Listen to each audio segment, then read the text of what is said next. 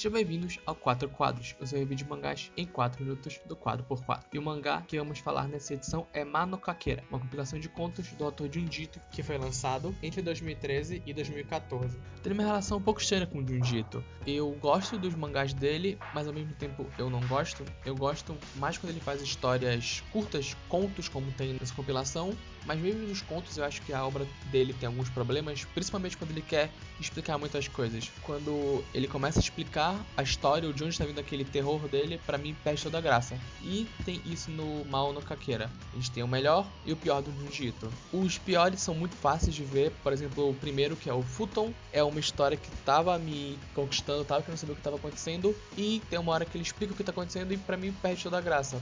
Mas ao contrário também tem histórias dele muito boas, como por exemplo a história da família que consegue se comunicar com seus entes queridos que já morreram. Ela é muito boa, ela é muito intrigante, você quer entender o que está acontecendo naquela casa, porque a família trata a esposa do filho deles daquela maneira tão estranha. E quando no final você tem um plot twist do que está acontecendo, é muito legal. E a minha história favorita, que é a última, A Mulher que Sussurra, ela é a história mais pé no chão do mal no Caqueira, e para mim ela é a melhor. É só a história de uma menina que tem um problema psicológico, que ela não consegue decidir as coisas, e o pai dela contrata uma moça para mandar ela fazer as coisas, para ajudar ela a decidir. E a história vai evoluindo até chegar a um ponto máximo que você vê chegando de longe, mas você não acredita que ia chegar. E para finalizar, eu recomendo sim que vocês leiam Mal no Kakeira. Tanto porque ele é um microcosmos do melhor e do pior que o Jundito pode escrever, e para você, quem sabe, se gostar, embarcar nesse mundo louco do Jundito.